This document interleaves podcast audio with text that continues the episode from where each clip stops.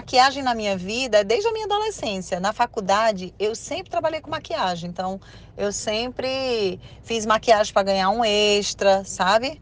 da colega que ia para festa, da formanda. Então eu sempre fiz maquiagem para ter o meu extra. Eu nunca imaginei que eu iria viver disso, sabe? Mas era o meu extra.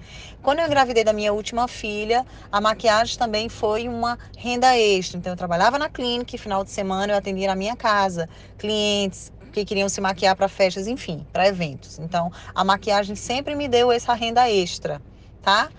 Aí pronto, entrei no mundo digital com a cirurgia plástica, aproveitei essa audiência que eu tinha e fortaleci meu nome no mundo da maquiagem, no mundo da beleza. E sempre sonhando em ter a minha marca própria, porque eu acho que toda maquiadora sonha em ter sua marca própria, porque é, isso, isso fortalece o nosso nome, né? Isso, como é que fala? Te traz credibilidade, vamos dizer assim. Então chegou um momento da minha vida profissional como fisioterapeuta que eu tinha que decidir ou ficar só na fisioterapia ou me jogar de cabeça no mundo digital. Então eu fui pesar, né, o que tinha de positivo, o que tinha de negativo e tentar fazer essa escolha difícil, né? Porque os nossos, o meu pai falava assim: "Ah, mas você se formou, você tem um diploma". É aquela coisa do diploma, o apego, né, ao diploma, aquele papel que você lutou quatro anos da sua vida, cinco, seis estudando, enfim.